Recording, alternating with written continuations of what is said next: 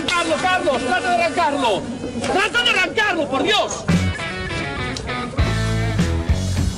Someone hit me. Yeah, I'm still Yeah. looking at it. Is that who I think it was? Yes.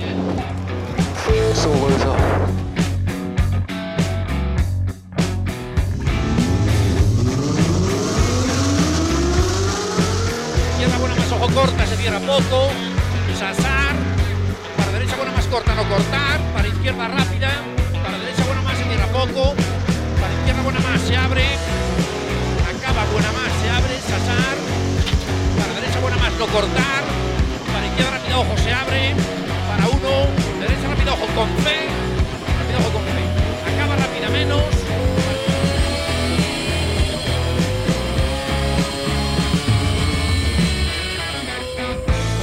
Yes, it's pole position.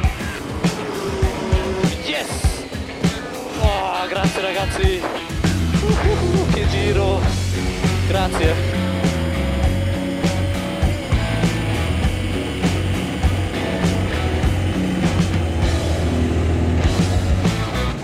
Pam, pam. Para, para, para, pam. ¿Cómo me gusta? Buenas tardes, bienvenidos, bienvenidas a la sintonía del 101.6 si nos estáis escuchando en eh, directo en Track FM. Bien hallados la hora que sea, si nos estáis escuchando desde cualquier plataforma agregadora de podcast. Aquí estamos, un servidor, yo mismo, David Sofía, y al otro lado de la línea, Dani Catena, bien hallado.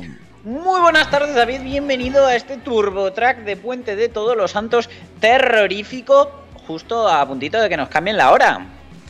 ¡Ay, es cierto! ¡Es cierto! Ay, ay, ay, que te la lío. No había caído yo que cambian la hora y tengo una hora más de party. ¡Qué Venga, vamos. Venga, hala, qué guay. Eh, gracias, Dani, por recordarme estas cosas tan bonitas y tan bien. Vale. Ya, ya le pondremos precio a esa hora de puente que te acabo de regalar. Pues me viene, me viene muy bien, ¿eh? No te voy a decir que no. Me viene fantásticamente bien. Bueno, a mí sí, a mi cuenta corriente, no tanto al precio que están los cubatas. bueno, piensa que podría ser peor. Podrías estar gastando luz en casa. Bueno, también tiene razón. Sí, haga lo que haga. Bueno, pues la única forma es estar en la cama a esa hora que entonces no gastas mucho más.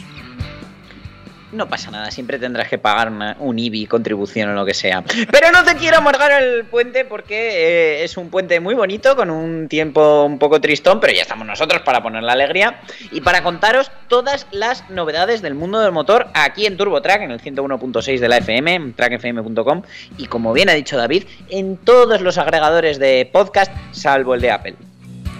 Eh, recordad también que nos podéis encontrar a través del Cara Libro, que ahora creo que le van a cambiar el nombre, pero bueno, de momento Cara Libro. Y eh, a través también de las redes sociales, como por ejemplo el Instagramer. Sí, somos arroba turbotrackfm y puede que algún día de un futuro probablemente muy lejano lleguemos a tener incluso cuenta en TikTok. Sí, y haremos bailecitos. Los mismos que hacemos en Instagram, concretamente. Eh, tenemos también una cuenta de correo electrógeno que es info.turbotrack.es. Y luego, pues eh, recordad que siempre nos podéis mandar una cartita al apartado de correos, número, eh, bueno, da igual. Podéis pararnos por la calle, lo que queráis, ¿eh? todo lo que queráis. La, la vida del influencer, que es muy dura, ¿verdad, David? Oh, oh, correctísimo. Pero Dani, eh, debemos de decir que este programa va a ser un poquito más corto porque el fútbol manda de y eh, nos han eh, capado un cuartito de hora de programa. Entonces, bueno, Bueno, por lo menos ho- hoy lo sabemos, porque Sí. otras veces pues, pues nos pisamos sin darnos cuenta. Sí. Es lo que tiene hacer el, el programa a distancia. Pero el partido no va a impedir que os cuente la última de la DGT, porque más de 5 millones de desplazamientos van a ser vigilados este mismo puente. Ah, pues muy bien, eh, estaremos atentos. Ya sabes que me gusta hilar los titulares, eh, soy un digno heredero de Matías Prats y si os decía que 5 millones de desplazamientos iban a ser vigilados, también os tengo que decir que 5 millones de fichas técnicas van a tener que ser rectificadas. De 5 en 5 va esto. Qué rima tan mala tiene, pero además rima mala tendría la tendencia de instalar una cámara en el coche que nos puede salir cara y la multa también incluye un 5. Vale, pues luego me cuentas eso también. Seguiremos con las multas y multa además ejemplarmente dura para un conductor que excedió todos los límites de velocidad. Luego te cuento a qué le ha obligado el juez o la jueza. Vale, pues lo vemos. Eh, tenemos nuevo crash test del Instituto IIHS, uno de los más estrictos a la hora de medir la seguridad, y han sacado a relucir lo mejor de los sub. Bueno, vale, eh, echaremos un vistazo a ese, tras- a ese crash test. David quiere pasar por encima porque como este fin de semana estrena sub, Bueno, pero ya venía de uno, o sea que tampoco. no pasa nada de cañonero en cañonero.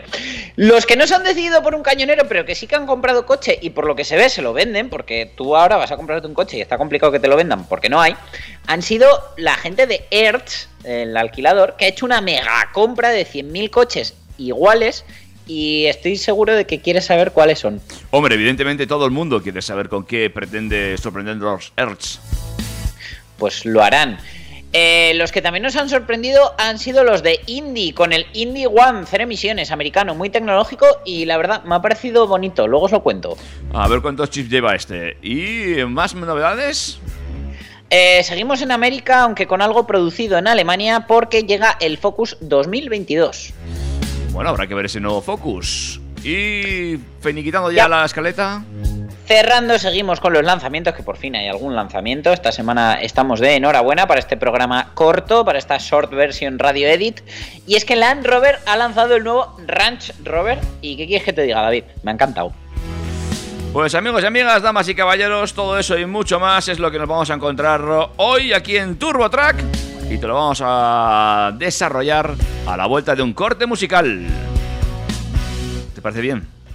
Me parece estupendo. Deleítame con una novedad de esas de viernes que a ti te gustan. Vamos para allá, amigos y amigas, TurboTrack, arrancamos motores. Turbo Track.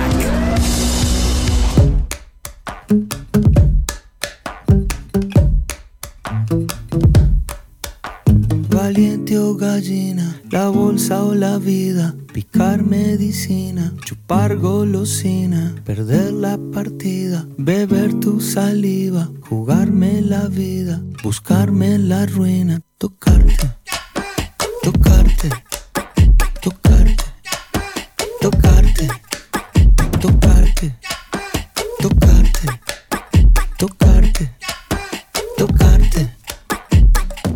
Deliciosa, tan huevosa, peligrosa, caprichosa, vuelta y vuelta, vino y rosa, sudorosa, ma. Quiero lamer la sal que traes de la playa. Pedir asilo debajo de tu toalla. Tocarte,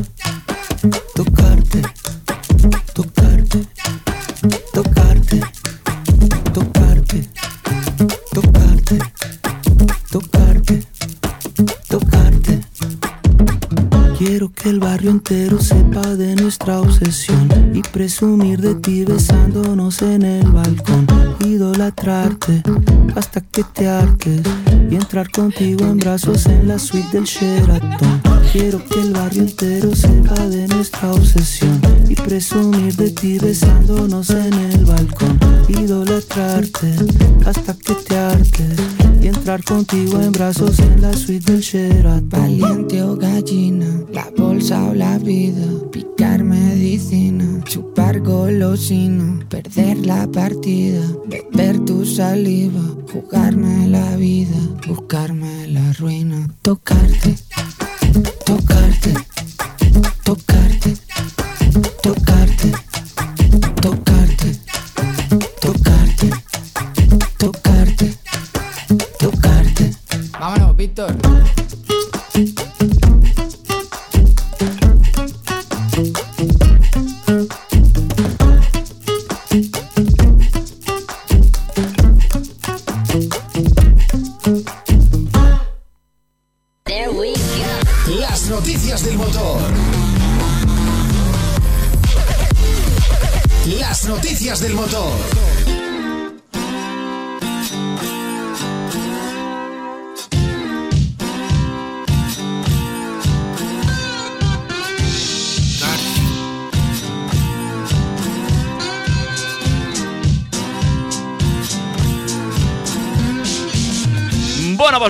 directamente. Arrancamos con esas noticias, como siempre, las que nos llegan desde la DGT.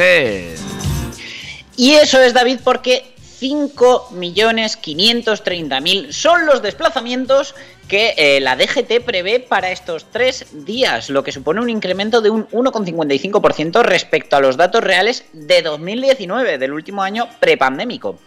Por esta misma razón, la DGT ha puesto en marcha una nueva operación especial de tráfico que, a través de una serie de medidas de regulación, ordenación y vigilancia, van a ofrecer cobertura a los desplazamientos que se producirán estos días. No solo se esperan movimientos de largo recorrido, sino también de corto, motivados por la tradicional visita en estas fechas a los cementerios de todas las poblaciones de la geografía nacional. La DGT ha puesto a disposición de este operativo la totalidad de los medios de los que dispone, entre los que se incluyen tanto los recursos humanos, agentes de la agrupación de tráfico de la Guardia Civil, personal funcionario de los centros de gestión de tráfico, patrullas de helicópteros y personal encargado de mantenimiento de equipos y de instalación de medidas en carretera, así como eh, los medios técnicos, que son 780 radares fijos, 92 de ellos de tramo, ojito, y 545 radares móviles de control de velocidad, además de 13 helicópteros, 39 drones, 216 cámaras y 15 furgonetas camufladas para controlar el uso del móvil y del cinturón de seguridad. Vamos, que si este fin de semana no te sientes en carretera como en Gran Hermano, a mí yo ya no sé cómo lo tienes que hacer. 5 millones de desplazamientos, pocos me parecen, ¿eh? Estamos la gente deseosa de salir. Eso sí, eh, recuerda que la gasolina sigue subiendo. ¿eh? Yo no sé. Esto, con esta noticia, los gasolineros son los que se estarán frotando Bueno, las manos. las manos. Como te decía, las previsiones de circulación elaboradas por tráfico contemplaban que desde ayer por la tarde viernes, especialmente entre las 4 y las 10 de la noche, se iban a producir movimientos que podían provocar problemas de circulación en todas las salidas de las grandes ciudades, como así fue. Eh, las principales vías de comunicación de acceso a zonas turísticas de segunda residencia y montaña. Luego ya, tanto hoy como mañana, entre las 10 y las 14, estamos teniendo tráfico intenso y mañana seguirá entre los grandes núcleos urbanos, ¿vale? Y también itinerarios que unen poblaciones de zonas de descanso y segundas residencias. Y ya el lunes, desde primera hora de la mañana, van a ser conflictivas las carreteras de acceso a los cementerios de todas las poblaciones, no se salvará ni una. Y por la tarde, especialmente entre las 16 y las 23, se presentarán problemas de circulación en los principales ejes que encauzan todo el movimiento de retorno, destacándose por su intensidad en la red de interés general, autopistas y autovías para ir trasladándose en las últimas horas a los accesos de los grandes núcleos urbanos. Por ello, para favorecer la circulación en las zonas más conflictivas, en cada uno de estos tres días la DGT ha previsto, entre otras medidas, la instalación de carriles reversibles, ¿vale? Y adicionales con conos en las horas de mayor afluencia circulatoria y el establecimiento de eh, itinerarios alternativos. Recordad que siempre que vayáis por un carril reversible, aunque tengáis luces diurnas, debéis conectar las luces de cruce, que no se os olvide para que se os vea bien, porque desde luego alguno llega a una zona de esta con carril reversible empanado, acostumbrado a que lleva igual dos horas de autopista de doble sentido. Y, y de repente se encuentra con que tiene a alguien en el carril contrario y le da un yuyu. Pues sí. Eh, Te lo digo porque es que a mí me pasó el otro día que volvíamos de viaje y íbamos por carretera secundaria todo el rato. Y de repente, pues eh, mi copiloto se durmió y cuando se despertó estábamos en un tramito pequeño de vía de doble sentido, pero justo era ahí, vio un camión como acercarse y casi le daba un telele, porque yo estaba en el carril izquierdo y, le dije que mm, eh, tenemos dos carriles ahora. Sé que se te ha olvidado porque llevamos todo el viaje por carretera secundaria, pero aquí hay dos carriles. Vale, vale, vale, pues eso, cosas que hay que tener en cuenta. Eh, atentos al gran hermano con el que van a convertir eh, las carreteras, la DGT, este puente. Siempre por nuestra seguridad, ¿eh? Siempre mirando por nosotros, ya lo sabéis. Igual que miraron por, por la seguridad, ah no, espera, que era por el interés económico de las ITVs, con todo el tema de la modificación de plazos de las ITVs del año pasado de, de los que les tocaban pandemia. Bueno, pues el Tribunal Supremo ha declarado la nulidad de la orden aprobada por el Ministerio de Industria en mayo de 2020 que, con motivo del estado de alarma, trataba de solucionar el colapso en las estaciones de ITV, acortando los plazos de vigencia. Ajá. De esta manera, la sentencia va a obligar a rectificar las fichas de inspección técnica de los casi 5 millones de vehículos afectados por este recorte, según explican desde la Federación Nacional de Asociaciones de Transporte de España, FENADISMER. ¿Vale? Eh, los vehículos que se beneficiaran de esta decisión son aquellos a los que les vencía la ITV entre el 14 de marzo y el 20 de junio de 2020. Y eh, la historia fue que, pues eso, si a ti te tocaba el 15 de mayo, pues pudiste pasarla después de junio, pero resulta que luego te ponían dos años desde la fecha antigua. Entonces, eh, pues igual resulta que en vez de al año tenías que volver a la ITV a los seis meses o a los ocho. Y dices, bueno, pues eh, a mí aquí me están metiendo un sable de dinero importante. Entonces, eh, los titulares finalmente con esta nulidad van a poder pasar la siguiente revisión sin descontar esa reducción de plazo, es decir, eh, sumando un año, dos o lo que le perteneciera desde la fecha de la inspección de cuando se pasó realmente ya en 2020 después de la pandemia. Esta orden ministerial estableció un calendario excepcional para que pudieran pasar la revisión los 5 millones de vehículos eh, que les vencía durante el estado de alarma y durante los meses duros del confinamiento los plazos de vigencia de las ITV se acortaron. los, ITV los vehículos pasaron la revisión eh, cuando pudieron y eh, les pusieron, como os digo, de fecha de siguiente revisión la, de, la que les tocaba originalmente. ¿Vale? Entonces, bueno, al final con, con, esta nulidad, pues no va a ser así. De manera que si tú pasaste la ITV, el, me invento, 15 de julio y te había tocado el 15 de marzo, no te preocupes, que te volverá a tocar el 15 de julio, no el 15 de marzo del año siguiente. Vale, pues eh, hombre, es ciertamente es, tiene su lógica, ¿no? Quiero decir que al final, si la validez es para tanto, es porque el coche supone que va a estar en tanto tiempo bien, no de repente cuatro meses menos. Tiene su bueno, lógica. además es que teniendo en cuenta que es que los coches estuvieron parados, con lo cual si pasaron una revisión después de haber estado parados, pues eh, vamos, lo veo ya más que suficiente. Pero bueno, este era un intentito más de sacarlo en los cuartos que mira, esta vez no, no ha salido. No ha colado, no ha colado. Como tantas cosas con este estado de alarma que tan mal se debió hacer a nivel legal para que ahora tantas vueltas esté dando, no solamente en esto, sino en otras cosas.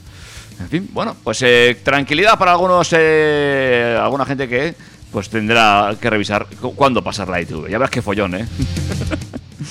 en fin. Porque muchas veces no sabemos cuándo pasó la ITV, pero sí sabemos quién ha pasado al lado de nuestro coche. Eh, a ver, cuéntame eso. A ver, porque bueno, eh, es una tendencia global y cada vez hay más conductores alrededor del mundo que deciden colocar una pequeña camarita de alta definición conectada a una tarjeta de memoria llamada Dashcam en el interior de sus coches para registrar todo lo que ocurre mientras van al volante. El objetivo es poder utilizar estas imágenes como prueba en caso de multa o accidente y despejar cualquier duda en un hipotético proceso judicial, ¿vale? Sí. Estos dispositivos se pueden encontrar en el mercado por menos de 100 euros y de menos todavía si usamos una conocida página oriental. Eh, y comenzaron a popularizarse en países con una alta tasa de siniestralidad, como Rusia, donde su uso no solamente es legal, sino que además es obligatorio para reducir los intentos de fraude a las aseguradoras y depurar responsabilidades. Estos gadgets, como os digo, se han hecho muy famosos por nutrir las redes sociales con cientos de vídeos virales en los que pueden verse impactantes choques e infracciones de tráfico de todo tipo. En España no hay ninguna normativa específica que impida o castigue eh, llevar una dashcam en el coche. Ahora bien, al estar en la frontera entre las grabaciones privadas y la videovigilancia, su utilización puede dar lugar a importantes sanciones, dependiendo de cómo y dónde estén ubicadas. Así lo demuestra una reciente resolución de la Agencia Española de Protección de Datos, AEPD, que ha multado con 1.500 euros a un vecino de Toledo que instaló uno de estos aparatos en la parte trasera de su coche enfocando hacia la calzada. El tío se pasó de listo, esto ya te lo adelanto, te hago spoiler, eh, porque para empezar lo que colocó no era una dashcam, precisamente, no era una pensada para el coche, ¿vale? Vale. Entonces, según consta en el expediente sancionador, fue una patrulla de la Guardia Civil la que detectó la presencia de un dispositivo de grabación en la bandeja del maletero del coche cuando éste se encontraba aparcado en la vía pública. En concreto, se trataba de una cámara de 360 grados de la marca Xiaomi My Home Security que permite ser controlada con una aplicación y visionar las imágenes directamente desde un teléfono móvil. Teniendo en cuenta el atestado y el reportaje fotográfico facilitado por los agentes, la Asociación Española de la Protección de Datos considera probado que el denunciado poseía un sistema de videovigilancia en el interior del automóvil orientado hacia el espacio público sin causa justificada y que por tanto incumplió el artículo 5.1 del Reglamento General de Protección de Datos. Este precepto establece, en esencia, que los datos personales captados por cualquier tipo de sistema de grabación serán adecuados, pertinentes y limitados a lo necesario en relación con los fines para los que son tratados. Evidentemente, si tiene la cámara Una cámara que está pensada para uso doméstico, para vigilar, eh, pues eso, que no te roben en casa, si tienes mascotas, si tienes niños, y viene un tío y se pone la 360 encima en la parte trasera del coche, Pues ya mm, me parece a mí que no es para grabar accidentes. Pero bueno, eh, en este sentido, la Asociación Española de la Protección de Datos argumenta que el control de tráfico y el espacio público es una competencia exclusiva de las fuerzas policiales y, aunque reconoce el derecho de cualquier persona a captar imágenes en la calle, entiende que hacerlo de forma continuada vulnera el derecho a la intimidad de los viandantes, especialmente cuando no hay un motivo concreto, como ocurrió en este caso. El escrito recuerda que cualquier cámara a bordo debe orientarse hacia el espacio particular, es decir, hacia el interior del coche, evitando controlar zonas de tránsito, y por otro lado indica que necesariamente se tendrá que advertir a todas las personas que puedan ser grabadas con un cartel informativo, como lo hace Tesla cuando te acercas y se activa el modo centinela, incluso en el caso de que se trate de cámaras simuladas o disuasorias, dado que pueden llegar a sentirse intimidadas.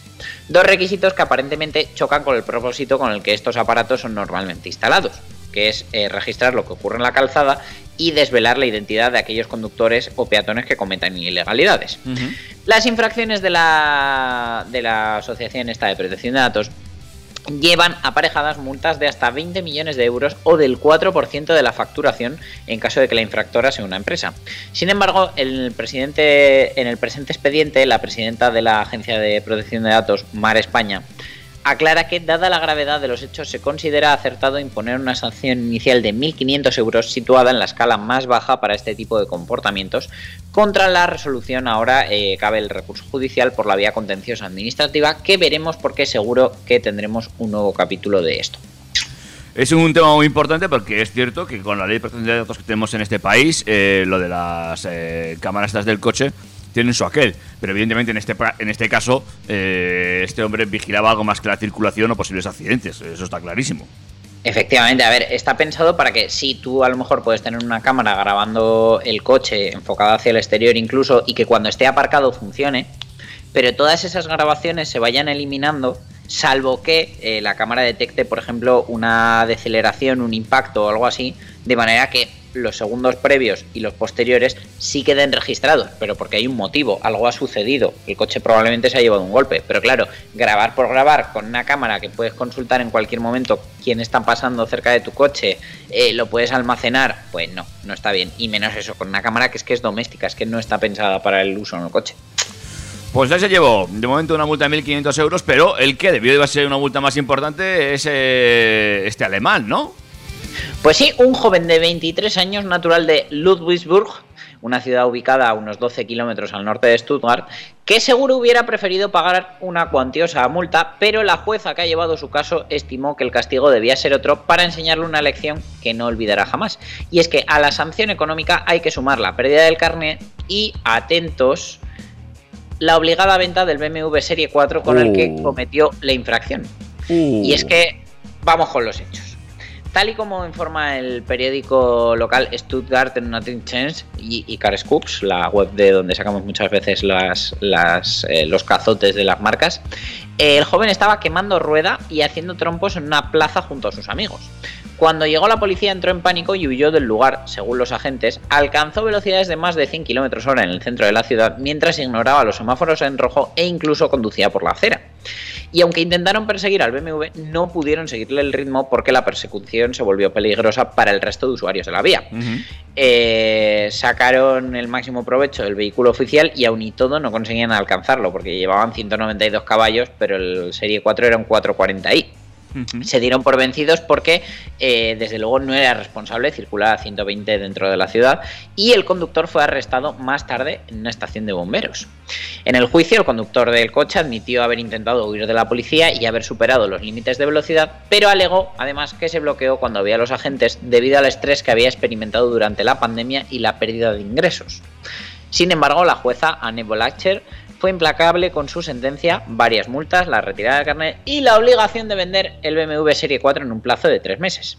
A esto hay que añadir que el joven tendrá que entregar 7.000 euros de la venta a las arcas públicas y si ignora esta orden o no consigue deshacerse de él, el coche será confiscado.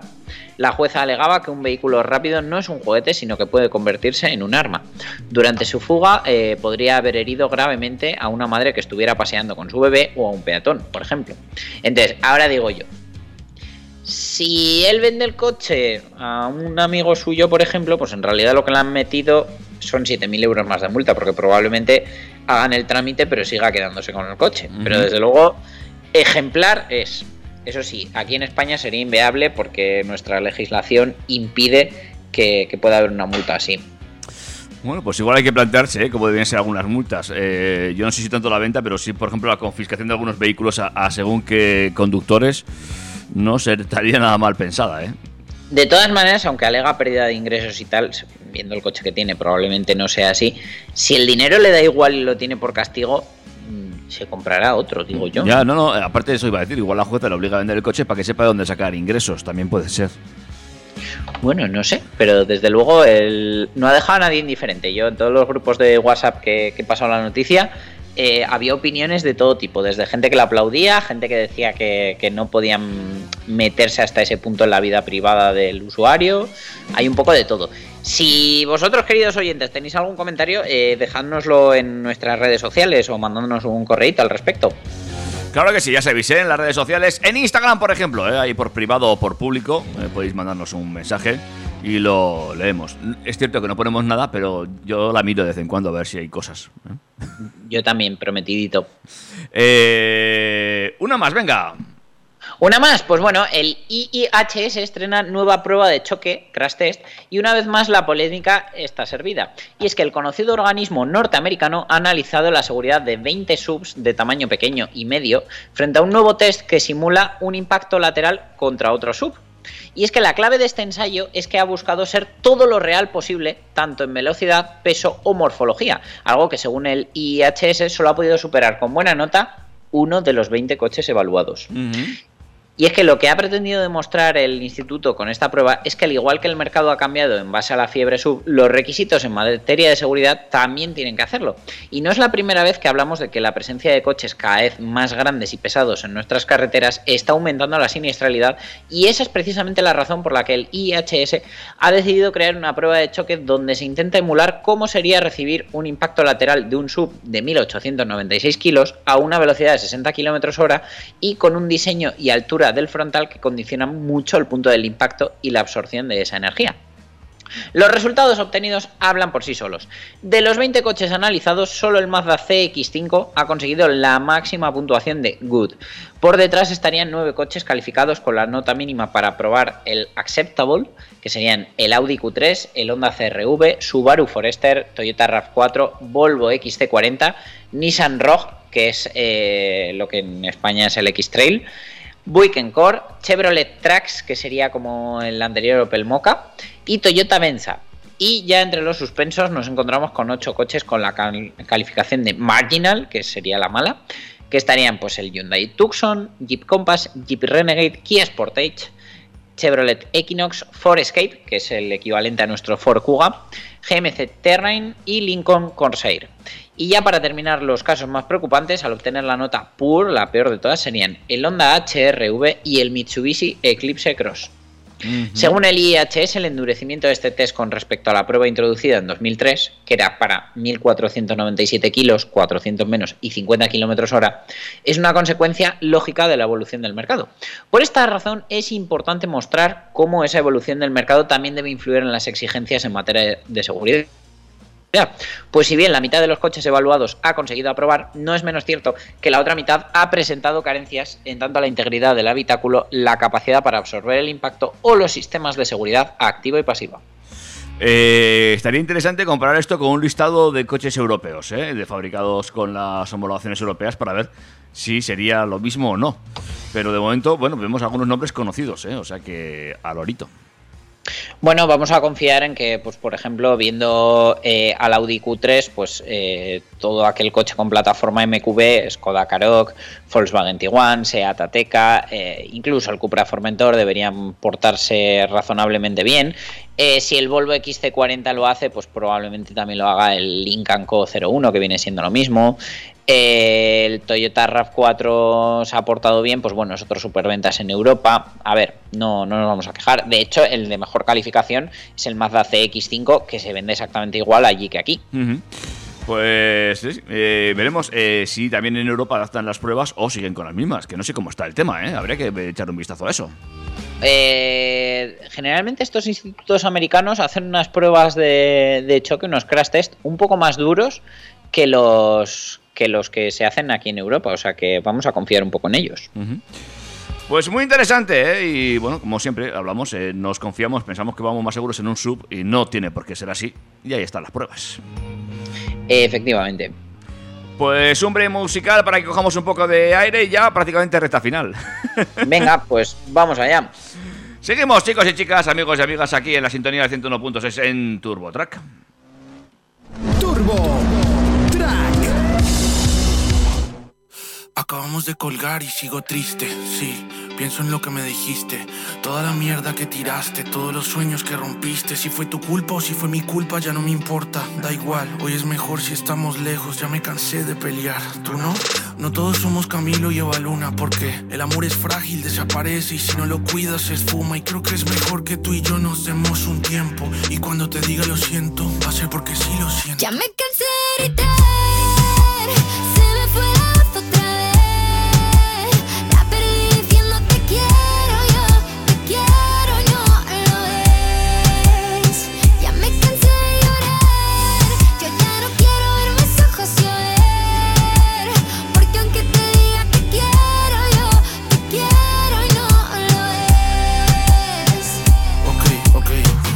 semanas sin hablar porque me dijiste que no te llamara. Me vi la serie de Netflix sin ti, pero sin ti esa serie es mala. No es justo reclamarte porque yo te pedí un tiempo, pero ¿con quién sales en esa foto? ¿Con quién fuiste a ese concierto? ¿Coldplay? ¿Sin mí? ¿En serio?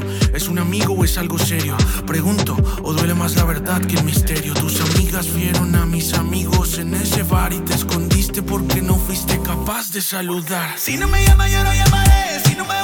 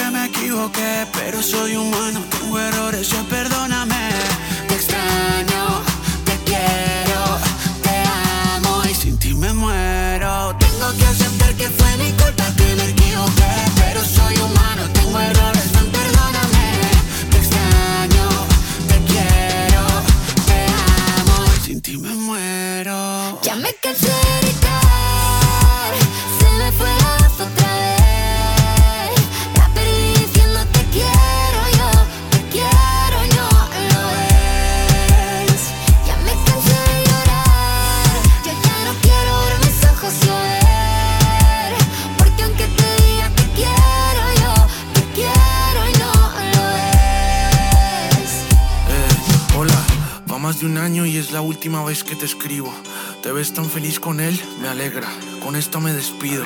Si pudiera devolver el tiempo, yo nunca te habría pedido un tiempo. Porque sí que te extraño, porque sí que lo siento.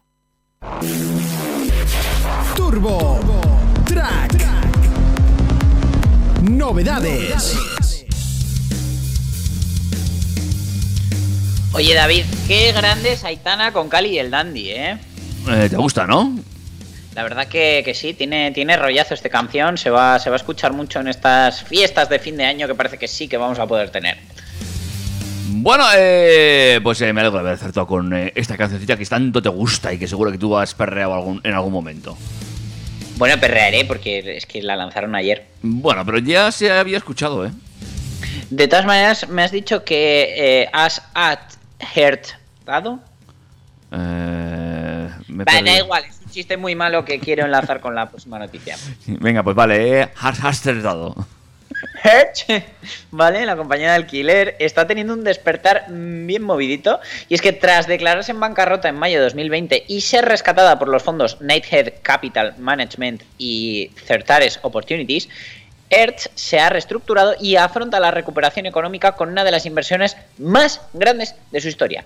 La compra de 100.000 unidades, 100.000, que se dice pronto, de Tesla Model 3, con la que más del 20% de la flota mundial de la alquiladora de coches será 100% eléctrica. Y, como es lógico, tras este anuncio las acciones de Tesla se dispararon en bolsa más de un 13%. Eh, alucinante esta acción por parte de la compañía Hertz, pero luego que seguimos. Continúa, continúa, desarrolla. Eh, bueno, eh, quieren convertirse en un proveedor de movilidad, un término acuñado por muchos departamentos de marketing con el que quieren alejarse de la filosofía antigua de la empresa de alquiler de coches. Y bueno, es una buena forma de, abrazar este futuro electrificado eh, con 100.000 unidades del Model 3 que tendrán un coste total de 4.200 millones de dólares y supondrán un 10% de la producción total de Tesla en 2022. Su entrega masiva tendrá lugar a finales del próximo año. ¿Vale? O sea, fíjate, un año vista. ¿Por qué? Pues la crisis de semiconductores. Mm, Vamos. Y es que con esto, eh, Tesla ya prácticamente tiene la producción copada. Además, ha sido una estrategia muy, intele- muy inteligente porque, eh, por una parte, abandonan esa tendencia de- del sector del alquiler de adquirir unidades básicas, baratas y de equipamientos modestos, y por otra parte, eh, bloquean de forma efectiva a otras empresas rivales que no podrían recibir de ninguna manera eh, coches de Tesla antes que ellos. Vamos, no es que sea un acuerdo exclusivo entre ambas empresas, pero la realidad es que Tesla opera actualmente al límite de su capacidad y tiene, al igual que otras marcas, problemas de desabastecimiento en su cadena de suministro. Mientras tanto, las oficinas de alquiler de coches de Hertz se preparan para este salto al coche eléctrico instalando uno o varios cargadores en todas ellas y, por supuesto, con eh, formación específica para el personal de sus oficinas que les van a servir para el resto de vehículos eléctricos en un futuro cercano. Ya que, bueno, es- viendo esto, lo más probable es que Hertz, si, si se especializa en el alquiler de eléctricos, pues tenga que comprar de más marcas. Pues seguramente, eh, de todas formas, una cosa te voy a decir. Esto está muy bien para, para, para la compañía. También eh, da un salto cualificativo en cuanto, como tú decías, la calidad de los coches que se suelen alquilar. Pero quien alquile estos coches también tendrá que aprender a utilizarlos porque, claro, telita, ¿eh? Uno, uno de los puntos de formar al personal de las oficinas es también que puedan instruir a los clientes de manera que, que no les suponga ningún problema. Pero yo le estoy viendo otro beneficio más. ¿Yes? Y es que los coches de alquiler se tienen un tiempo y un kilometraje determinado. Entonces, me parece que gracias a esta acción, luego podemos tener un parque, un mercado de ocasión de Tesla Model 3 que sin él no lo tendríamos, porque desde luego los particulares no se deshacen de él. Eh, eso sí es verdad, es, es- es el, eh, el otro contrapunto de toda esta historia, que en un, par de añitos, suele ser habitual que una compañía de, de- de alquiler tenga los coches dos, tres años como muchos, corrígeme. No, incluso para, para alquileres de corta duración, pues entre seis meses y un año se empiezan a alargar. Y ahí ya tendríamos un parque interesante, como tú bien dices, de, mos- de Teslas. Veremos mm, a futuro qué ocurre con estos vehículos. Mm, Yo, yo voy a hablar con Hertz a ver si me pueden ir guardando uno. El que menos se use. Y si no, esperaré a que compren eh, un modelo que se acaba de dar a conocer que la verdad que me ha gustado mucho y es el Indy One, que se convierte en el primogénito de la firma fundada en Los Ángeles en 2017. Tiene un look muy futurista, tiene una carrocería bitono, líneas bien marcadas y la parte trasera eh, destaca por el voluminoso paragolpes y su sistema de iluminación. Llama la atención la concepción de las llantas confeccionadas en color negro y gris, la caída del techo curva y luego ya por dentro el Indy One tiene un tablero digital con dos pantallas unidas de gran tamaño que disponen el sistema multimedia y de infoentretenimiento. También va a llevar un ordenador de a bordo integrado, varias cámaras eh, que permiten eh, dar apoyo a los sistemas de asistencia a la conducción y también eh, grabar y registrar los viajes mm, como cualquier dashcam de las que hablábamos antes. Y tendremos un sistema de propulsión compuesto por una batería de 95 kWh, que es bastante grande, una autonomía que rondaría los 450 kilómetros y con un conjunto mecánico que podría ponerse a 100 en aproximadamente unos 6 segundos. Eh, desde luego, el mundo se está poblando de vehículos cero emisiones para todos los usos, costumbres y bolsillos. Y a la espera de más información, este Indy One podría recalar como una variante interesante frente a otras marcas más generalistas que poco a poco también nos van ofreciendo modelos cero emisiones. Bueno, pues muy interesante este vehículo, es muy bonito y eh, que la gente lo busque y que opine sobre él, eh, porque la verdad es que es espectacular. Veremos cuando llega al mercado y cómo se comporta.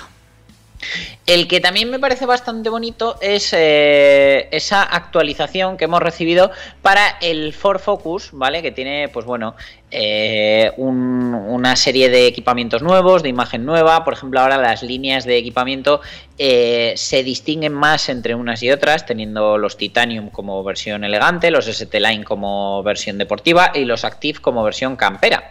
Cada una de ellas adquiere elementos de estilo único que pre- expresan su personalidad individual con un pack X que eh, aporta un equipamiento extra a cada una de estas líneas de equipamiento, haciéndolos todavía más completos. El nuevo Focus introduce la tecnología de nueva generación SYNC 4 de Ford a un mayor número de clientes que nunca, eh, permitiendo la navegación conectada a la nube y el control eh, de voz conectado con comprensión del lenguaje natural. Sync 4 se apoya en una nueva pantalla central apaisada, eh, ya deja ese formato 4 tercios que quedaba bastante antiguo. eh, con 13,2 pulgadas, la más grande ahora mismo del segmento, con una interfaz intuitiva diseñada para facilitar la navegación por una amplia gama de funciones de conducción y confort. La tecnología también permite las actualizaciones de software inalámbricas for Power Up para mejorar la funcionalidad eh, conforme vaya pasando el tiempo. Las tecnologías avanzadas de asistencia a la, conductor, a la conducción eh, introducidas por primera vez en el Focus incluyen el asistente de ángulo muerto que monitoriza el, el ángulo muerto en busca de vehículos que se acerquen por detrás y puede aplicar el contravolante para advertir al conductor y desaconsejar una maniobra de cambio de carril si se detecta un posible obstáculo o colisión. El nuevo Focus también introduce por primera vez una opción de transmisión automática para los motores híbridos, bueno, microhíbridos EcoBoost de 48 voltios, que eh, ofrecen ahora hasta 155 caballos. El cambio automático Power Shift de 7 velocidades hace que la conducción sea menos exigente y más disfrutona, especialmente en ciudad y en tráfico con muchas paradas, a la vez que complementa las prestaciones eléctricas del motor híbrido para conseguir la conducción habitual del Focus. Eh, han mejorado un poquito también el espacio de carga, sobre todo en- con los asientos plegados, que llegamos a 1.653 litros en la variante eh, Wagon, la, la familiar.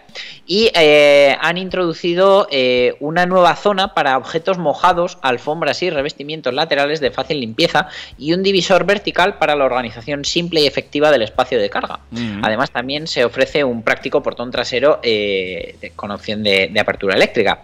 Además, Ford ha revelado el nuevo Focus ST, desarrollado por su departamento Performance, con un nuevo y deportivo diseño exterior y nuevas llantas de aleación, una nueva opción de pintura Me and Green, un verde muy chulo, muy llamativo y unos nuevos asientos performance de desarrollo propio. El Focus ST también va a seguir ofreciéndose con motor de gasolina EcoBoost de altas prestaciones y con eh, las carrocerías 5 puertas y familiar Wagon. Bueno, pues eh, veremos cómo llega ese nuevo Ford Focus. Eh, lo de la pantalla de 13,2 pulgadas. Va a hacer falta un coche más ancho para meter la- las pantallas a este paso. ¿eh? Ahí lo voy dejando. Eso es, o la gente tendrá que ir conduciendo como lejos del volante porque aparecerá mi madre por detrás diciendo, niña, no te acerques tanto a la pantalla, sepárate. cierto, cierto. Vamos con la última, que vamos justitos de tiempo. Venga, Land Rover ha lanzado el nuevo Range Rover y espera para 2024 presentar eh, su versión de este mismo coche totalmente eléctrica. Eh, este nuevo sub, según han comunicado, está disponible en los modelos SE, HSE y Autobiography cada uno más equipado que el anterior. El modelo First Edition estará disponible durante su primer año de producción basado en el Autobiography con especificaciones exclusivas. Se comercializará de manera exclusiva con un acabado Sunset Gold Satin, un color como un doradito de estos de los iPhone de antes, y cinco colores exteriores a elegir. Las carrocerías estándar y las de batalla larga van a estar disponibles con cinco asientos, mientras que la larga podrá estar disponible con siete asientos, además de los de verdad. Mm. La nueva arquitectura modular eh, permite además el, el tema de poder tener versiones microhibridadas eh, y este eléctrico total que llegará en algún momento. También tenemos versiones híbridas enchufables con 510 y 440 caballos. eh, con unas emisiones de CO2 inferiores a 30 gramos por kilómetro siempre que tengamos la, carga completa. Llevan una batería terrible de grande, es como la de algún utilitario 100% eléctrico, son más de 30 kilovatios y con esto eh, prometen 100 kilómetros de autonomía homologada que reales se quedarán en unos 80. Eh, también vamos a tener un nuevo motor gasolina V8 biturbo con 530 caballos que nos va a permitir hacer el 0 a 100 en menos de 5 segundos, en 4,6. Eh, además, eh, hay tecnologías nuevas como por ejemplo el- la de purificación de aire del habitáculo que cuenta con filtrado PM2.5 y la tecnología Nanoe X para reducir olores desagradables, bacterias y los alérgenos, incluido el virus del COVID-19. Además, va a ser el primer Land Rover en incorporar asistencia eléctrica de apertura y cierre de puertas. Es decir, nosotros vamos a acompañar la puerta como hasta el final del recorrido y luego se va a cerrar así como herméticamente, como que eso está muy guay, lo he estado viendo en vídeo y mola un montón. Y eh, también se van a tener eh, a través de la aplicación del móvil el Remote Park Assist que eh, vamos a poder meter y sacar el coche de un hueco muy estrecho sin tener que montarnos en él. O sea, trae una cantidad de, de cosas que es increíble. El nuevo Range Rover ya está disponible en la red oficial de concesionarios, todavía no ha llegado, pero ya se pueden hacer pedidos. Y partimos de un precio de 143.300 euros. Una auténtica barbaridad, amigo. ¿eh? Eh, vaya pedazo de coche, casi casi para despedir el programa. Madre mía, ya te digo que eh, he estado viendo los vídeos. El, por ejemplo, en la parte trasera tiene esa nueva moldura que enmascara los pilotos traseros y donde va el logo de Land Rover. Los tiradores van enrasados, como en algunos coches de, de, de eléctricos en los que se busca una aerodinámica lo más top posible. Y eh, lo que más me ha llamado la atención es que la, el anterior tenía una aletita de tiburón para antena, una antena de aleta de tiburón, Sí. y esta falta de una tiene dos. ¿Ah? Lleva dos en paralelo, sí, es muy gracioso verlo. vale, vale. El coche parece chulo, ¿eh? Yo he estado viendo aquí alguna fotito y la verdad es que es distinto, es muy bonito.